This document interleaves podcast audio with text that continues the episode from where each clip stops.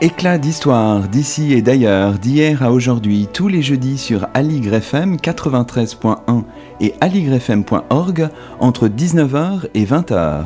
À la technique Gilles Brézard, au micro Luc Dérault.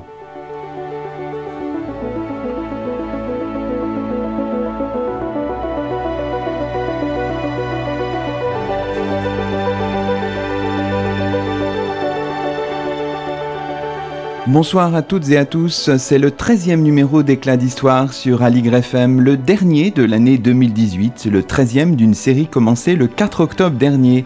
Et nous avons le grand plaisir de recevoir à notre micro Florine Lévesque-Stankiewicz, archiviste paléographe, conservateur à la bibliothèque Mazarine, commissaire de l'exposition proposée par la Mazarine depuis la mi-novembre et jusqu'au 15 février 2019, une exposition intitulée Maudit livre luthérien aux origines de la réforme en France. Bonjour Florine Lévesque-Stankiewicz. Bonjour Luc Dérault. Alors, euh, ce que je vous propose peut-être, c'est de revenir en quelques mots euh, quand même, puisque vous êtes conservateur à la bibliothèque Mazarine, sur euh, peut-être l'histoire de cette bibliothèque qui est connue, mais peut-être méconnue quand même par quelques Parisiens. Est-ce qu'on pourrait la présenter, dire où elle se trouve et, rappeler en quelques mots hein, son histoire? Oui, alors c'est une bibliothèque qui a été fondée au milieu du XVIIe siècle pour euh, le cardinal Mazarin, cardinal ministre d'Anne d'Autriche, et qui, dès son origine, est une bibliothèque ouverte au public, ce qui en fait la plus ancienne bibliothèque ouverte au public en France. Les premiers locaux de la bibliothèque Mazarine, c'était l'hôtel particulier du cardinal Mazarin, qui était euh, l'hôtel de Chevry-Tubeuf, l'actuelle euh, bibliothèque nationale de France, site Richelieu. Et puis en 1661, à sa mort, Mazarin a fondé par son testament un, collège, le Collège des Quatre Nations, dans lequel sa bibliothèque a été transférée. C'est dans ces locaux que nous nous trouvons toujours aujourd'hui. Donc ces locaux qui se trouvent en face du Louvre, euh, rive gauche, à l'endroit en fait où se trouvait jusqu'au milieu du XVIIe siècle euh, la tour de Nesle qui a été rasée pour construire euh, ce Collège des Quatre Nations et qui faisait l'aboutissement en fait des remparts de Philippe Auguste au niveau de la rive gauche face au Louvre. donc c'est une bibliothèque ouverte au public depuis le milieu du XVIIe siècle et cette tradition d'ouverture au public est encore euh, très importante pour nous aujourd'hui à la bibliothèque Mazarine. Elle se manifeste euh, dans plusieurs euh, aspects de notre fonctionnement. D'une part, dans une ouverture au public, un public de lecteurs aussi large que possible, puisque les seules conditions pour s'inscrire à la bibliothèque Mazarine, c'est de venir avec une pièce d'identité, c'est-à-dire qu'on ne demande pas d'un niveau d'études, mhm. on ne demande pas de justificatif de recherche, etc. pour vous inscrire. Et puis ça se traduit aussi par une ouverture en direction de nos visiteurs, puisqu'on peut venir visiter la bibliothèque Mazarine tous les jours de 10h à 18h gratuitement, euh, que ce soit pour visiter la salle de lecture ou euh, pour visiter ces expositions. Mhm. Et puis on organise aussi un certain nombre de visites à destination du grand public, d'associations euh, ou de scolaires, bien entendu, du collège, du collégien au séminaire de doctorants. Parce qu'il faut dire que les, locaux, la, la, grande salle de la bibliothèque, sont absolument magnifiques. Hein. Oui, en fait, ce décor date du milieu du XVIIe siècle. Il a été conçu pour, euh, par Gabriel Naudet pour le cardinal Mazarin. Et dans ce décor, Gabriel Naudet a vraiment mis en œuvre les préceptes qu'il euh, qu'il donnait dans son ad vie pour dresser une bibliothèque, qui est le premier ouvrage en français sur la façon dont on dresse une bibliothèque.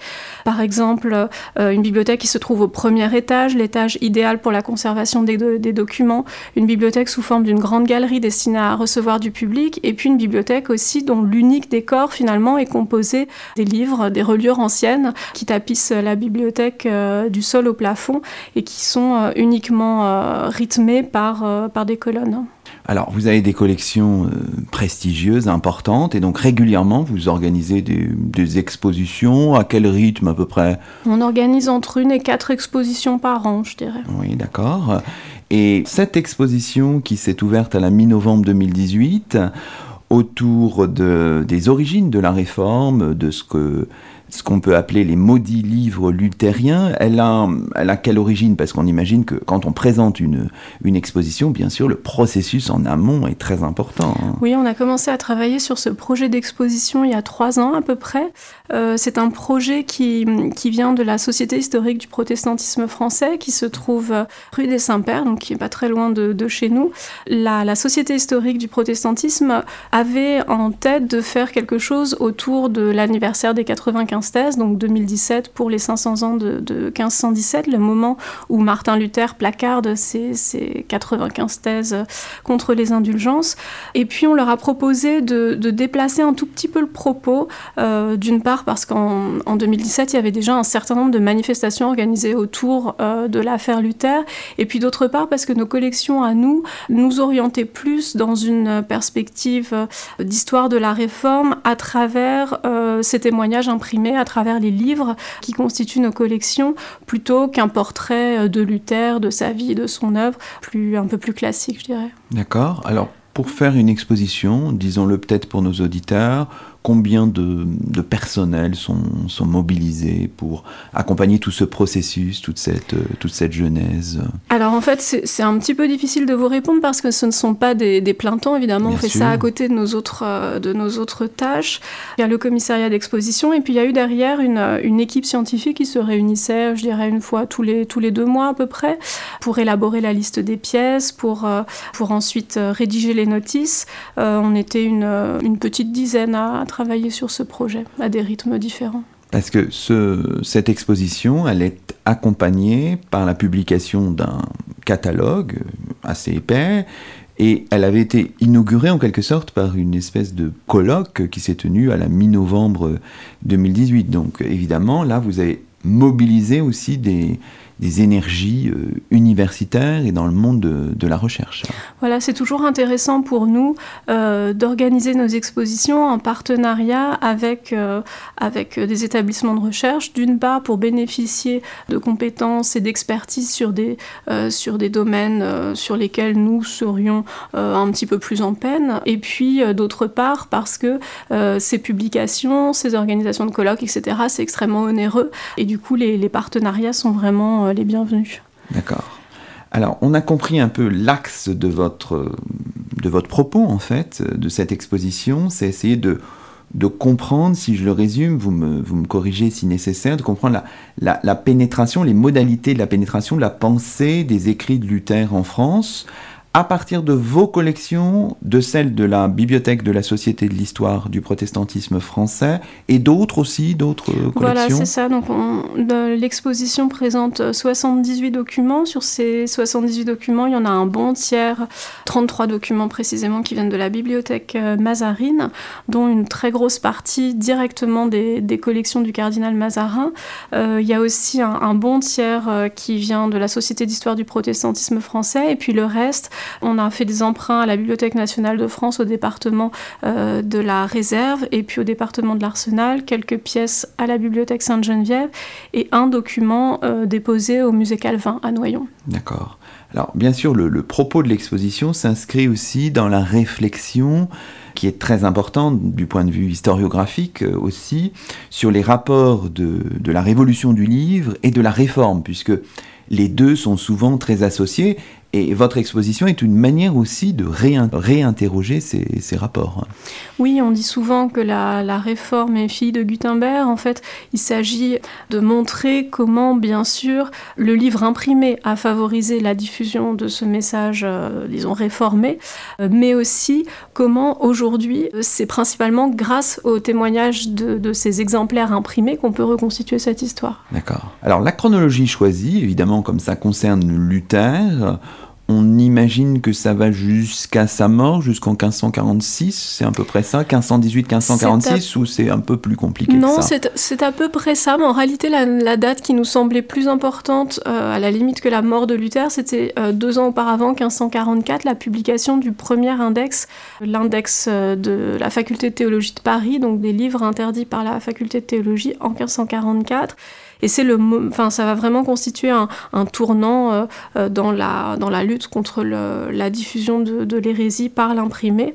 Et puis en fait, évidemment, on a, on s'est pas tenu à cette chronologie, on a un petit peu débordé et en amont et en aval pour intégrer d'autres pièces qui nous semblaient quand même intéressantes. Oui, il s'agit toujours de, restituer un, contexte. On va justement le, voir. Alors, ce que je vous propose de faire, alors ça paraît radiophoniquement un petit peu ambitieux, mais c'est de suivre le déroulé euh, de l'exposition en commençant par votre première partie, c'est-à-dire l'évocation de ce contexte du début du XVIe siècle marqué par toutes ces formes d'angoisse religieuse et d'attente, hein, presque eschatologique, hein, ce contexte un petit peu enfiévré du, du début du XVIe siècle, Florine Lévesque. Oui, tout à fait. En fait, on, se situe donc dans un, dans un paysage qui est marqué à la fois par euh, la fin du grand schisme, un, siècle auparavant, qui a vraiment ébranlé la foi des fidèles dans l'Église traditionnelle, dans la, comment dire, la position du pape à diriger cette Église traditionnelle. On a aussi une angoisse diffuse face à la mort, bien sûr, qui est liée encore aux épidémies de peste euh, qui continuent, à la mortalité infantile élevée, etc., euh, qui explique la vogue de, thèmes iconographiques comme les danses macabres qu'on retrouve euh, dans les cimetières, dans les gloîtres, mais aussi sur les, sur les livres imprimés. Cette production-là de, de danses macabres imprimées est évoquée dans l'exposition de manière assez magistrale. Hein. C'est une des premières pièces qui, qui saisit le, le, visiteur, je pense, au début de l'exposition. Ces danses macabres sont effectivement toujours très saisissantes euh, iconographiquement. À, ce sujet, en fait, c'est l'objet de notre euh, prochaine exposition à ah, partir du mois d'avril, euh, le livre, enfin, Un scoop pour Aligre FM, très bien. voilà, donc à partir du mois d'avril, exposition sur le livre et la mort, et en particulier les, danses macabres. Donc un autre exemplaire d'une édition de Guy Marchand sera exposé. Mais dans le cas présent, donc si je, reviens à Luther, donc oui, il s'agissait de, présenter cette angoisse face à la mort qui évidemment trouve un, écho direct dans, euh, dans la, question du salut et dans la vogue des indulgences. Bien sûr, alors la question des indulgences, euh, c'est aussi, quand on l'aborde, une des manières pour voir toute cette espèce d'angoissement du, monde et des sociétés occidentales à l'époque. Alors il faut peut-être un peu définir, c'est un terme souvent confus qu'on emploie à tort et à travers, on sait toujours que Luther dénonce les, indulgences, mais de, quoi s'agit-il exactement, Florine Lévesque? Donc les, les indulgences, c'est la pratique par l'Église de proposer aux fidèles une remise des peines qui l'attendent après sa mort remise contre, euh, évidemment, contre argent. C'est ce procédé qui permet ensuite à l'Église de financer, euh, bah, par exemple, la construction de Saint-Pierre de Rome, ou, euh, dans le cas d'un document qui est présenté dans notre exposition, un nouvel hôpital des pèlerins pour, pour Saint-Jacques de Compostelle. On a présenté dans, dans notre exposition une, une indulgence imprimée à Anvers en 1497. Donc ce n'est pas une des indulgences contre lesquelles s'est élevé Martin Luther en 1517, mais c'est ce même principe euh, de, remise de peine tarifée au profit euh, de l'Église que va euh, dénoncer Luther une vingtaine d'années plus tard. Oui, d'accord. Alors, peut-être qu'un autre moyen aussi de voir tout ce, tout ce contexte d'angoisse et puis aussi d'attente, c'est d'aborder, comme vous le faites dans l'exposition, puis dans le livre qui l'accompagne, toute la thématique de la lecture de la de la Bible en français, il y a, déjà ce, besoin qui, s'exprime et que vous montrez dans, l'exposition. Oui, alors ce, besoin, en fait, il vient, de, différents, aspects et notamment de euh, l'influence de la Devotio Moderna en France, euh, donc la Devotio Moderna qui vient plutôt du nord de l'Europe et qui prône un accès direct du fidèle au Christ, mais aussi à l'écriture, donc un accès potentiellement en, en langue vulgaire. Alors c'est cet aspect-là qu'on retrouve aussi chez Luther et qu'on va retrouver euh, dans l'évangélisme à la française. Alors pour bien se représenter ce que c'est, enfin à quel texte sacré le fidèle a accès euh, au début du XVIe siècle, on a exposé plusieurs euh, bibles traditionnelles si on veut, et notamment la Bible de Guillard des Moulins. Donc c'est une Bible historiale.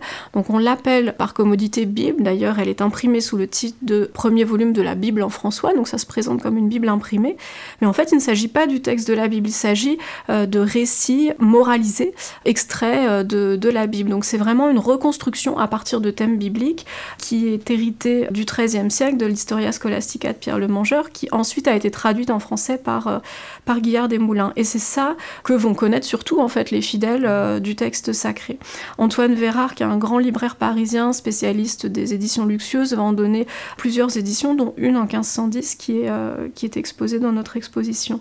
mais la Bible, c'est aussi un texte, comment dire, souvent très très hum, discret derrière l'amplitude de la glose, c'est-à-dire des commentaires de la Bible qui, euh, qui recouvrent véritablement les pages. Et donc il faut vraiment voir ces, ces, Bibles médiévales, alors là je parle d'une vraie Bible en latin, du vrai texte de la Bible, qui se présente en fait avec trois ou quatre euh, lignes d'assez de, gros modules au centre de la page qui font euh, allez, un dixième de la page, un, vingtième de la page, le grand maximum, et puis tout le reste autour en fait c'est la glose. Et, et c'est vraiment ça auquel les, les clercs peuvent avoir accès quand on parle de Bible.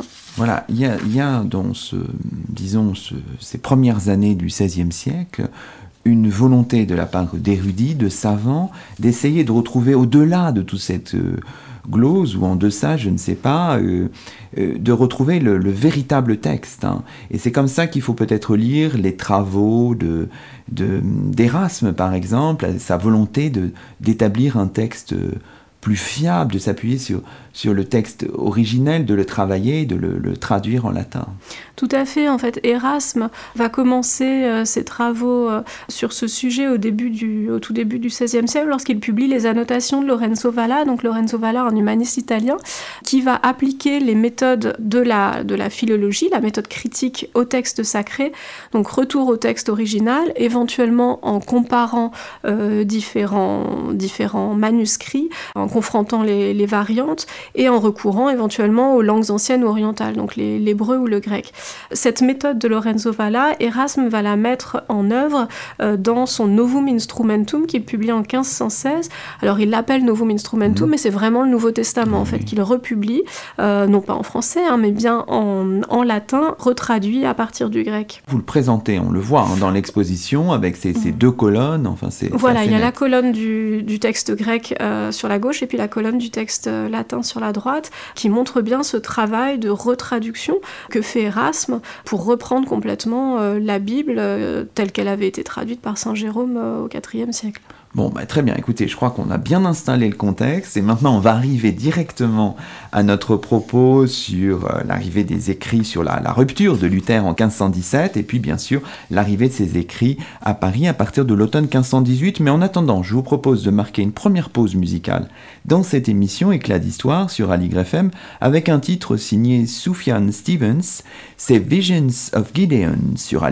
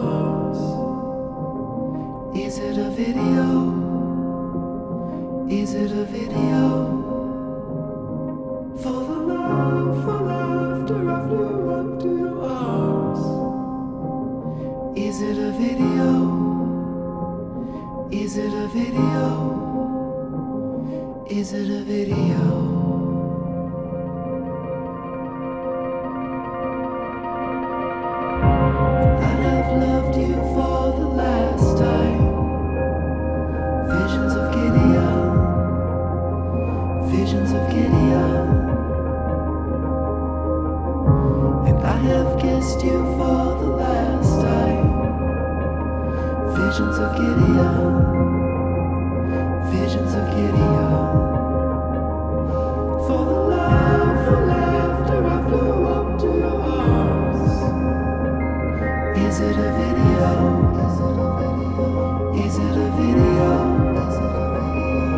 For the love, for laughter,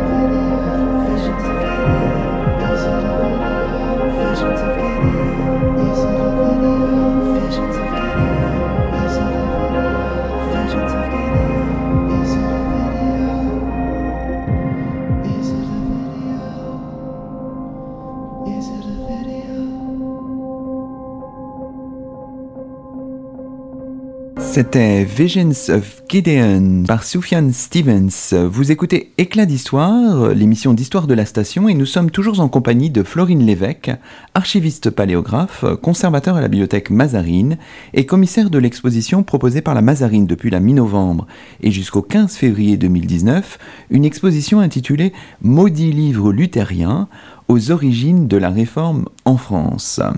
Alors ça y est, on a présenté les choses de manière... Euh, on a construit un petit peu le, cadre dans lequel vous vous ancrez, et ça y est, on aborde, c'est la deuxième partie de votre, exposition, également la deuxième partie du catalogue, en quelque sorte l'arrivée de Luther, ou plutôt des écrits de Luther, à, Paris. Alors les premiers textes de Luther arrivent à Paris à l'automne 1518, hein, Florine Lévesque. C'est ça, on est, euh, on est vraiment un an après l'affichage des 95 thèses contre les indulgences à Wittenberg.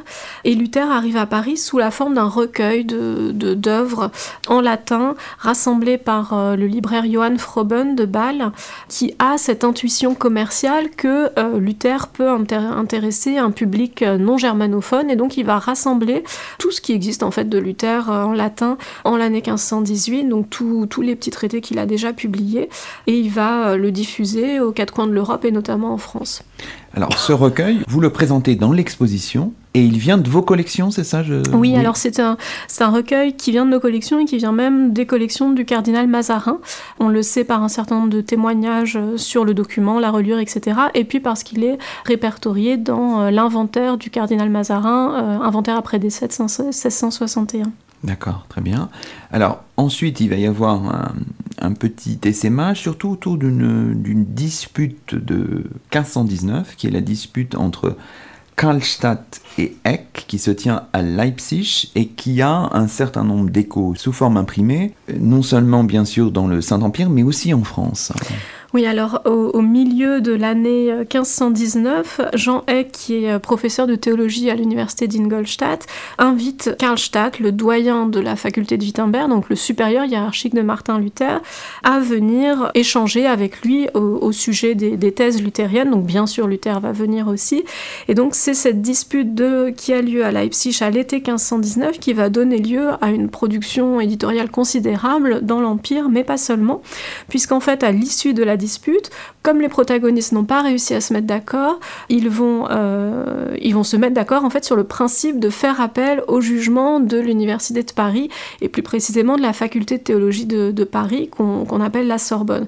En fait, c'est la plus haute instance en matière de théologie et c'est elle qui va être euh, sollicitée pour trancher euh, cette dispute de Leipzig.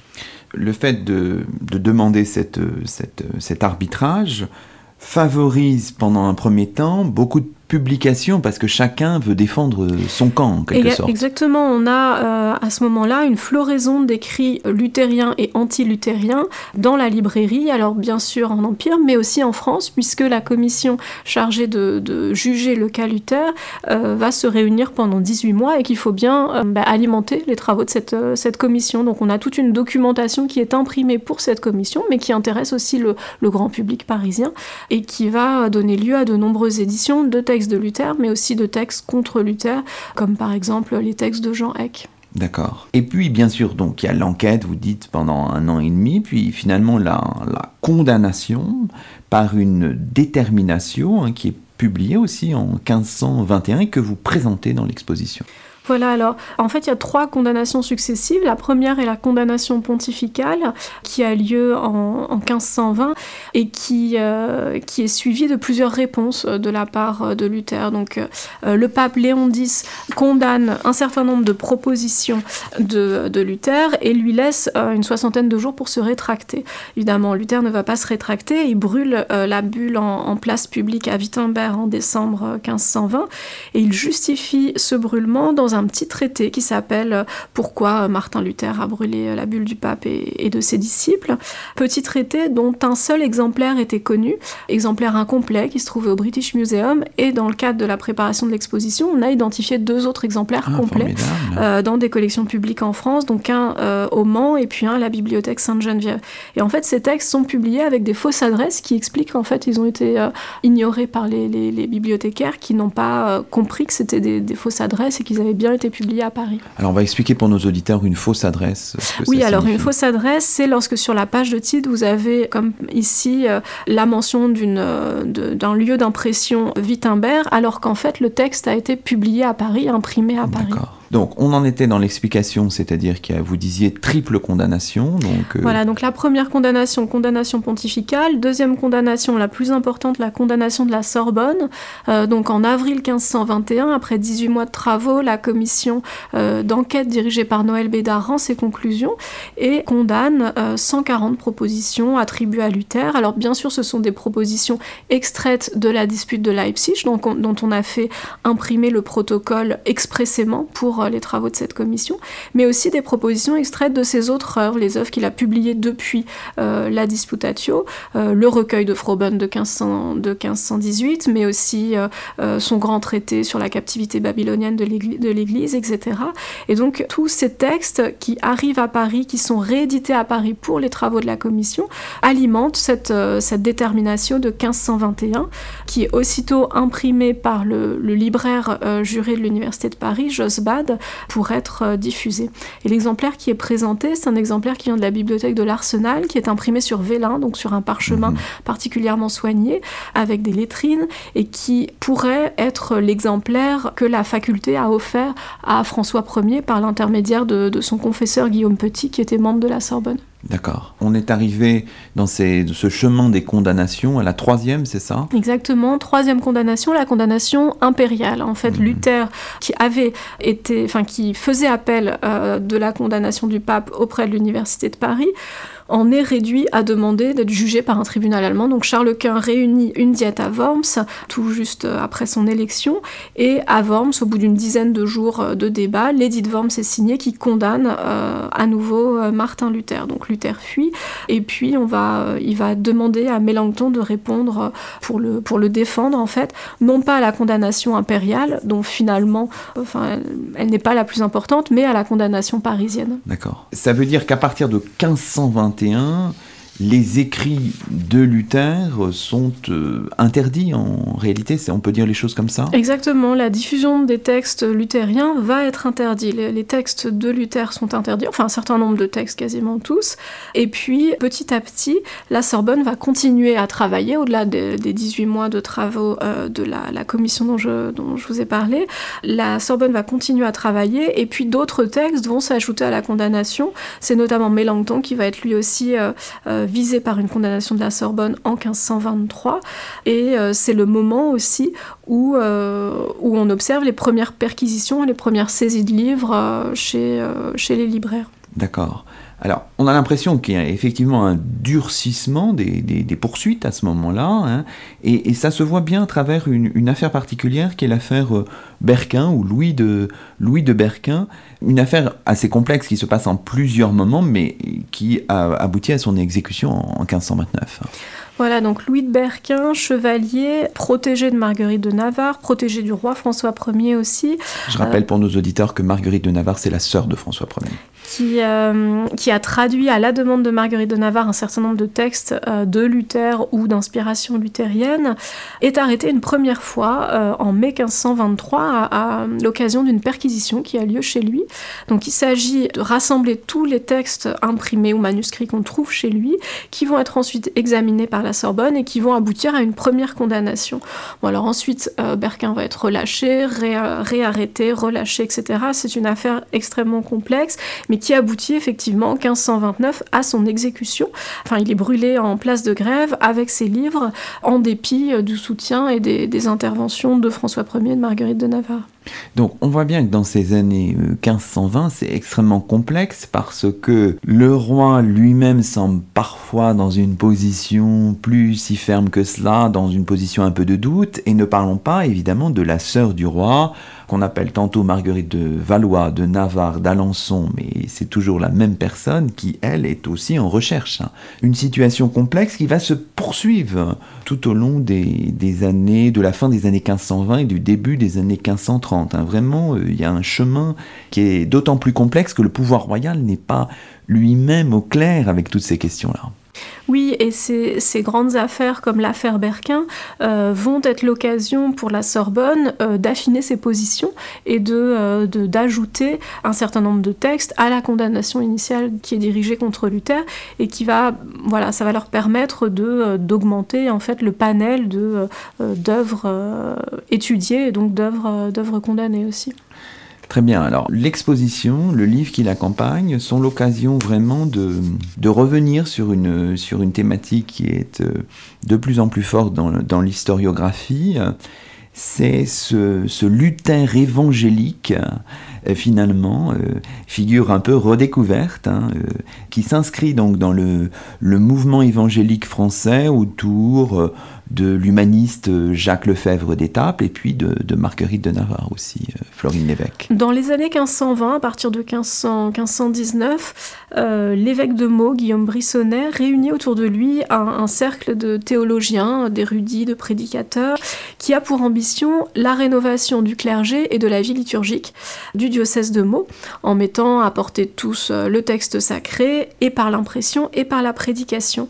Texte sacré traduit en langue en langue vernaculaire.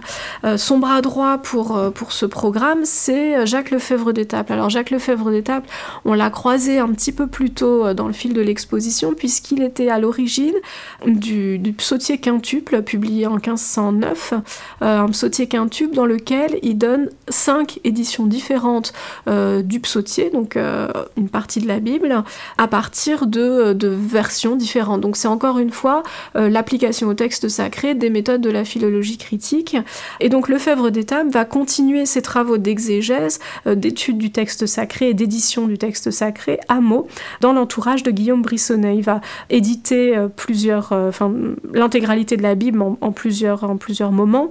le Nouveau Testament est traduit en français et imprimé en 1523, l'Ancien Testament en 1528, le Psautier en 1524 et une édition complète de la Bible en français va paraître en 1530 à Anvers. D'accord. Ces de, mots, finalement, il se disperse à peu près vers 1525, hein, c'est ça C'est ça, en fait, il y, a deux, temps successifs euh, liés euh, aux attaques contre le groupe de mots, à la fois émanant de la Sorbonne, qui va viser un certain nombre de textes, émanant aussi du Parlement, qui s'en prend aux personnes avec euh, des incarcérations, et puis attaque aussi du couvent des franciscains de Meaux, qui s'en prend à l'évêque Brissonnet. Et donc ces trois attaques qui se suivent, qui se complètent, qui se répondent, vont aboutir à la dispersion des définitif du groupe de mots, effectivement, euh, dans les années 1524-1525. Euh, Très bien, il faut, faut, dire aussi que le contexte est important, hein, bien sûr, la défaite de Pavie, qui explique que, François Ier était en, difficulté à, ce moment-là. Alors, après cette, euh, cette date, les publications évangéliques marquées par cette pensée luthérienne ne cessent pas d'exister, au contraire, elles prennent une certaine forme d'essor, notamment auprès de Marguerite de Navarre, qui à ce moment-là est plutôt Marguerite d'Alençon en réalité. Oui, alors Marguerite, euh, Marguerite d'Alençon va protéger le groupe de mots, elle le protège pendant toute la durée de son existence, et puis au moment de sa dispersion, en fait, elle va procurer des cures, des évêchés aux aux, différents membres du groupe qui partent, qui partent de mots et qui se retrouvent euh, bah, sans emploi en quelque sorte. En fait, Marguerite de Navarre est un personnage vraiment intéressant parce qu'elle est emblématique de ce moment pendant lequel l'influence luthérienne pénètre les esprits et n'est pas incompatible en fait avec euh, une fidélité à l'Église catholique traditionnelle. Mhm. C'est vraiment euh, ce, moment où une voie médiane semble possible. Euh, Marguerite de Navarre, bien sûr, c'est la sœur du roi, donc elle est quand même assez protégée, mais tout de même, elle représente cette tentation de hum, christocentrisme, de privilégier le comment dire, la foi au détriment euh, des œuvres, le fait de donner accès aux fidèles aussi à l'écriture, tout ça ce sont des choses qu'on retrouve chez Marguerite de Navarre et qui sont euh, d'inspiration luthérienne. Oui, alors c'est toujours intéressant pour un historien de voir toutes ces potentialités qui ont été un petit peu effacées par, par, la fin de l'histoire, hein, évidemment. Donc euh, là, il y a vraiment quelque chose, tout un tas de, de potentialités dans ces années 1520 qui sont, qui sont tout à fait stimulantes. Alors, on pourrait prendre l'exemple d'une figure très intéressante et sur laquelle vous revenez dans l'exposition, qui est la figure de, de Simon Dubois, alors qui, qui publie à Paris, puis à Alençon, ou en Alençon, avant de, de revenir à Paris et de disparaître au milieu des années 1530. Est-ce qu'on pourrait présenter un petit peu à nos auditeurs cette figure mise en valeur dans votre, dans votre exposition? Simon Dubois, donc c'est un imprimeur, c'est l'imprimeur en fait du groupe de mots, des travaux du groupe de mots. Donc il travaille euh, à Paris ou à Meaux d'ailleurs, on ne sait pas très bien. Il publie tous les textes de, Lefebvre d'Étape dans le contexte euh, Meldois. Et puis en 1529, au moment où la répression commence à, se durcir, euh, Berker est exécuté en avril 1529, il va se réfugier à Alençon, chez Marguerite de Navarre justement, où il continue à imprimer pendant cinq ans des petits textes évangéliques souvent euh, sous une fausse adresse. Euh, il réédite par exemple les épîtres et évangiles de Lefebvre d'Étape pour euh, les 52 semaines de l'an, qui est le, grand programme liturgique mhm. de Lefebvre d'Étape à Meaux. Pourtant, ce texte avait été condamné au feu par la Sorbonne. Il réédite aussi un certain nombre de textes voilà, de, l'époque meldoise, et puis d'autres petits traités de, de, nature évangélique, et notamment la très luthérienne oraison de Jésus-Christ de Guillaume Farel, mais qu'il imprime sous le titre de Livre de vraie et parfaite oraison. Et donc sous ce titre, sous ce nouveau titre et avec un certain nombre de, euh, de, de, nettoyages, de, de gommage des emprunts luthériens trop évidents, il va pouvoir euh, rééditer ce texte euh, pourtant très luthérien. Donc Simon Dubois continue à imprimer ces textes luthériens. Et puis au moment de l'affaire des placards, le, en 1534, voilà, en 1534, Dubois va être identifié comme hérétique et donc il va complètement disparaître pour échapper à la, à la grande vague de répression qui suit l'affaire des précaires. Donc en 1534, il disparaît de la circulation, on ne sait absolument pas ce qu'il devient. Alors, dans tout ce, que vous dites autour de Simon Dubois dans l'exposition, il y a, vraiment, je pense que les, visiteurs seront frappés par ce, manuscrit du, catéchisme de Marguerite de Navarre, dont une partie est éditée par, euh, par Simon Dubois en 1529. C'est vraiment quelque chose de, de somptueux, là. C'est un des un des clous du spectacle, si j'ose dire. Oui, c'est un, des trésors de l'exposition. Donc, c'est un manuscrit euh, qu'on a emprunté à la Bibliothèque nationale de France, euh, département de l'Arsenal. Euh, c'est un catéchisme, donc copié. donc, c'est un manuscrit copié sur un, parchemin très fin, sur un vélin, avec un décor tout à fait somptueux, donc de belles enluminures pleines pages et puis des marges sur à peu près toutes les pages. C'est un catéchisme qui fait dialoguer deux, deux personnages, Théophile et Théodidaque, donc le, l'ami de Dieu et puis l'enseigné de Dieu, qui, euh, qui a été offert à Marguerite de Navarre, la Marguerite des princesses, dans les années 1530 et qu'on doit probablement à l'entourage de, Simon Dubois. D'accord. Donc là, il faut vraiment que les, nos auditeurs viennent voir parce que c'est absolument euh, magnifique. Alors terminons peut-être cette partie en évoquant l'importance euh, dans, ces écrits luthériens de, la place forte de, de Neuchâtel et du rôle qui joue l'imprimeur lyonnais euh, Pierre de Vingle, vous le, vous le soulignez dans votre exposition aussi, hein, Florine Lévesque. Oui, à partir, de, à partir de la condamnation parisienne, on a, et puis de la condamnation du, groupe de mots, on a un déplacement en fait de ces centres de production des textes évangéliques. Euh, c'est d'abord Anvers qui va jouer un, un, rôle de plaque tournante en fait des textes évangéliques en français à destination du public francophone. Et puis ensuite vont prendre le relais plusieurs villes, notamment Lyon, avec euh, l'activité de Pierre de Vingle. Et puis Pierre de Va partir de Lyon pour Neuchâtel, où il est appelé par Guillaume Farel, un ancien du, groupe de mots. Et donc c'est Neuchâtel qui va ensuite euh, occuper ce rôle de plaque euh, plaque tournante de la, diffusion des écrits évangéliques. Alors Pierre de Vinck, c'est un, imprimeur euh, euh, intéressant. Il a imprimé un certain nombre de textes, notamment le manuel du chevalier chrétien d'Erasme, euh, dans une traduction probablement du Aberquin d'ailleurs qui est présentée dans l'exposition. et puis il va, il va s'installer à Neuchâtel où il va publier des écrits d'édification, des pamphlets.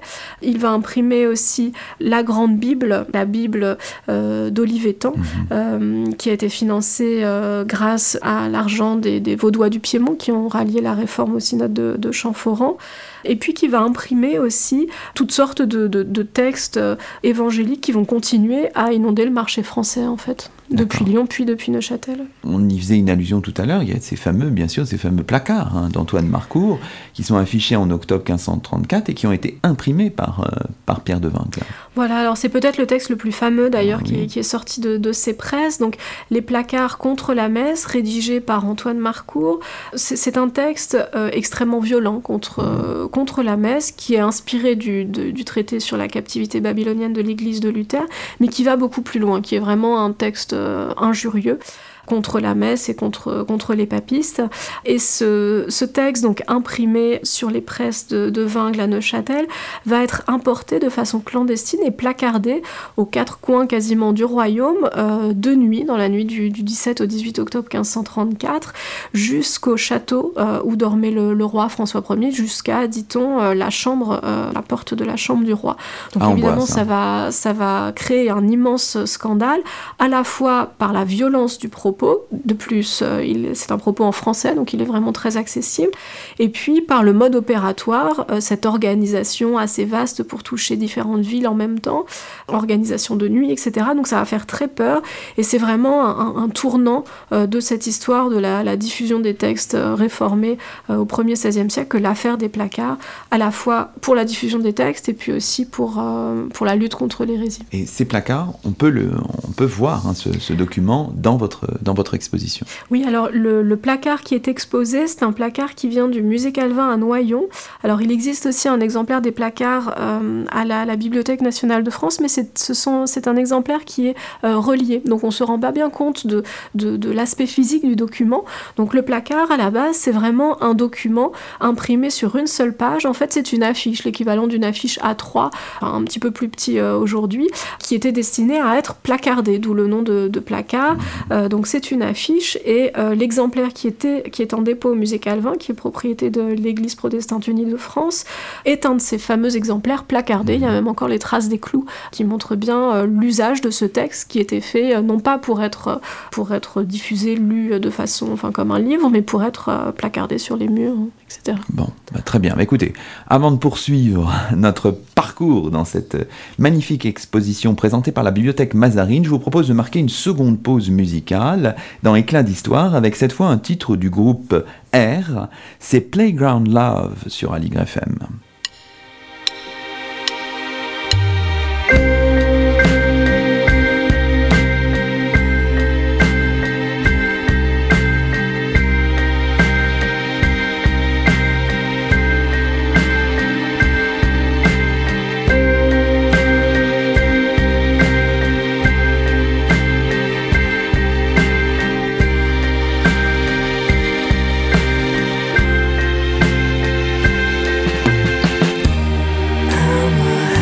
school of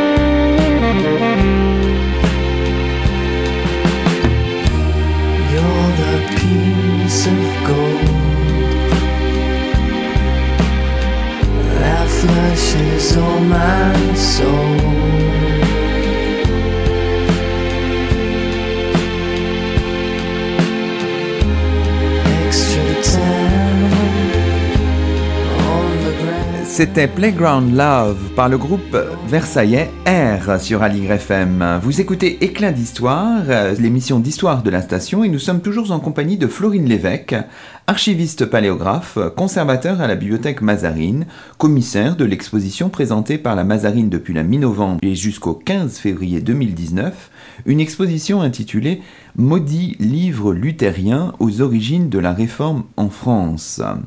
Alors, nous sommes arrivés, disons, à cette jointure entre les années 1530 1540 où progressivement, très progressivement même, les choses vont un petit peu se, solidifier en quelque sorte. On remarque que bien sûr il y a une volonté de répression qui est beaucoup plus soutenue de la part du, pouvoir royal et que émerge la figure de Calvin, mais qui est aussi un Calvin luthérien, ne, ne l'oublions pas, Florine Évêque. Oui, alors au, milieu des années 1540, euh, euh, la diffusion du, message euh, luthérien évangélique va connaître un temps d'arrêt, d'une part avec la disparition de personnalités comme Simon Dubois, Martin l'Empereur à Anvers qui meurt, Pierre de Vingue meurt également en 1536, et c'est au même moment, au moment où, suite à l'affaire des placards, les positions du roi de France notamment vont se, vont se durcir, il prend l'édit de Fontainebleau en, en 1540 qui va euh, euh, ordonner des poursuites contre tous les luthériens. C'est à ce moment-là que survient euh, Calvin. Donc Calvin, autodidacte en théologie en tout cas, prend position sur la scène, euh, sur la scène théologique protestante en quelque sorte, par son institution de la religion chrétienne, dont la première édition en latin est publiée en 1536 et qui est encore d'inspiration éminemment luthérienne à la fois dans son fond comme, euh, comme dans sa forme. Et puis c'est petit à petit, parce que l'institution de la religion chrétienne va connaître énormément, énormément de, de rééditions en latin comme en français, que on va se détacher, enfin on va s'éloigner un petit peu euh, de l'inspiration luthérienne et que des thèmes euh, nouveaux comme celui de la prédestination vont, euh, vont émerger. D'accord. La première édition de l'institution de Calvin, vous la présentez d'ailleurs dans l'exposition. Je crois que ce document vient de la bibliothèque de la Société de l'histoire du protestantisme français. Oui, tout à fait. On, présente deux, deux, exemplaires pour l'institution. Un exemplaire de la première édition latine qui vient de la Société de l'histoire du protestantisme français et un exemplaire euh, de la première édition française publiée en 1545, exemplaire qui vient de la bibliothèque de la Sorbonne, enfin qui provient de la bibliothèque de la Sorbonne, mais c'est un exemplaire de la bibliothèque Mazarine. C'est vraiment intéressant parce qu'on voit que Calvin se détache, hein, comme vous le, disiez un petit peu, du, du message luthérien au sens strict, en tout cas l'élargit, euh, aborde d'autres euh, thématiques. Néanmoins, la pensée luthérienne elle est présente dans différents écrits dans ces années 1540 qu'on a peut-être un peu oubliés mais qui existent et que vous présentez dans l'exposition. Oui, en fait, les, imprimeurs dans ces années 1540 vont devoir rivaliser de ruse et d'audace pour continuer à diffuser des textes luthériens tout en échappant à la vigilance, enfin en échappant ou pas d'ailleurs, à la vigilance de la censure. Donc ce sont de petits textes d'apparence anecdotique, des instructions, des catéchismes, enfin des alphabets pour les enfants, des traités de pédagogie qui vont contenir de façon assez discrète des messages luthériens, mais qui vont souvent être repérés par la censure. Euh, alors, à contrario, on a aussi euh, l'oraison de Jésus-Christ qui va continuer à être diffusée, donc sous le titre de Livre de vraie et parfaite oraison, avec privilège du roi, pendant un grand nombre d'années euh, sans, connaître de, condamnation, alors qu'il est d'inspiration luthérienne. La pensée, de, la pensée de Luther, elle est aussi, comment dirais-je, imprimée, publiée à Genève, la cité de, de, Jean Calvin, avant et après la mort de Luther. Là, il y a toujours quand même ce, cette idée peut-être pour Calvin de, de réunifier les réformes protestantes, enfin de ne pas souligner les divisions internes au monde protestant au sens large, en quelque. Exactement. Calvin revient à, Genève en, 1541 et il va y jouer un rôle de, directeur spirituel de la ville. Et depuis Genève, il essaye d'unifier, enfin de donner une image unifiée du, euh, du mouvement, enfin de la, du mouvement protestant, au moment où en France euh, les persécutions contre les réformés euh, font rage, au moment où il y a la guerre de Smalcal dans l'Empire. Donc il s'agit vraiment pour lui de donner une image unie du mouvement protestant face euh, au Concile de Trente qui s'ouvre euh, qui s'ouvre du côté euh, du côté catholique. Donc c'est ce qui explique un certain nombre de textes qui retracent l'histoire de la Réforme, comme le Pasquis d'Allemagne qui est, qui est exposé, mhm. ou aussi des biographies de, de Luther qui sont publiées juste après sa mort à partir de 1546. Alors, il nous reste quelques minutes dans cette, dans cette émission. Peut-être pour présenter en quelques mots donc le, dernier volet de votre exposition et de votre, de votre catalogue autour de la légende. Il y a une légende dorée, mais la dernière partie de l'exposition est consacrée à la légende noire de, Luther, qui s'exprime à l'occasion de traités parfois très savants, mais aussi de pièces plus modestes s'adressant à un public plus large. Vous avez voulu montrer les, deux choses en quelque sorte, Florine Lévesque. Oui, alors ces, ces traités euh, savants émanent de théologiens, bien sûr, de théologiens de la Sorbonne, qui vont manier les arguments doctrinaux euh, euh, les plus poussés à partir de l'Évangile, etc. Et puis on a aussi des petits textes publiés en français, parfois même souvent par des théologiens de la Sorbonne, qui vont s'adresser à un public beaucoup plus large, euh, non clair, avec force arguments. Alors là, plus du tout doctrinaux, mais vraiment qui relèvent de l'injure, avec invective, insulte, qui appellent le roi très chrétien à exécuter le serment euh, d'éradication de l'hérésie euh, auquel il s'est engagé euh, au moment de son sacre. Donc ce sont ces, deux, aspects en fait qui cohabitent et qui permettent de toucher des publics différents. Oui, alors on pourrait peut-être présenter un de ces textes à, votre choix qui pourrait peut-être interpeller nos, auditeurs Alors, peut-être par exemple euh, Jérôme de Hanguès, qui est un théologien justement, surnommé le marteau des hérétiques parce qu'il euh, il a lutté euh, à la fois par le feu dans, son, dans son diocèse et par la plume contre les, contre les hérétiques, qui rédige deux traités, un en latin, un en français, à la suite de l'affaire des placards et à la demande de la faculté de théologie de Paris. C'est le traité français qui est exposé, le contre les ténébrions, la lumière évangélique. Donc les ténébrions, ce sont des, petits insectes, des nuisibles qui sortent la nuit, qu'il faut euh, écraser euh, pour éviter qu'ils ne euh, qui, ne, qui ne commettent des dégâts chez vous. Et donc le, Jérôme de Hangest compare euh, les couleurs d'affiches de l'affaire des placards aux ténébrions, à ces, à ces insectes. C'est aussi l'occasion dans cette, dans cette partie de présenter quelques, quelques bois un peu fameux mhm. qui représentent Luther et qui en donnent euh, une image volontairement très, très sombre. On critique sa duplicité, le fait qu'il s'adresse à la fois aux paysans mais aussi aux seigneurs. On critique son, son caractère multiforme et c'est ce qu'on retrouve dans plusieurs bois qui du coup sont assez amusants. Vous avez un Luther à sept têtes par exemple, mhm. ou un Luther, euh, c'est le, le bois qui a été choisi euh, comme euh, support principal de communication et pour la première de couverture de notre catalogue d'exposition. Un bois gravé par Gabriel Salmon en Lorraine qui représente l'hérétique, donc Martin mhm. Luther, sous la forme d'un moine, mais avec un double vêtement, d'un côté un vêtement de seigneur, de l'autre côté un vêtement de manant. des rats sortent de sa des serpents également. Il tient une Bible sous son, sous son vêtement. Voilà, c'est un, bois vraiment saisissant qui avait été complètement perdu et qu'on a retrouvé en fait dans les années 70. Eh bien, merci beaucoup. Euh, je crois qu'on a vraiment une très bonne idée de maintenant de l'exposition. On invite bien sûr nos, nos auditeurs à s'y rendre euh, dans les prochains jours ou les prochaines semaines. C'est ainsi que se termine le 13e numéro d'Éclat d'Histoire, d'ici et d'ailleurs, d'hier à aujourd'hui, l'émission d'Histoire d'Aligre FM 93.1 et aligrefm.org tous les jeudis entre 19h et 20h. Nous étions aujourd'hui en compagnie de Florine Lévesque Stankiewicz, archiviste paléographe, conservateur à la bibliothèque Mazarine, commissaire de l'exposition proposée par la Mazarine depuis la mi-novembre et jusqu'au 15 février 2019, une exposition intitulée Maudit livre luthérien aux origines de la réforme en France. Très bonne fin d'année à vous. La semaine prochaine, nous vous proposons une rediffusion d'une émission consacrée à l'histoire de l'Afrique ancienne. On se retrouvera en direct le 10 janvier pour un nouveau rendez-vous d'histoire sur Aligre.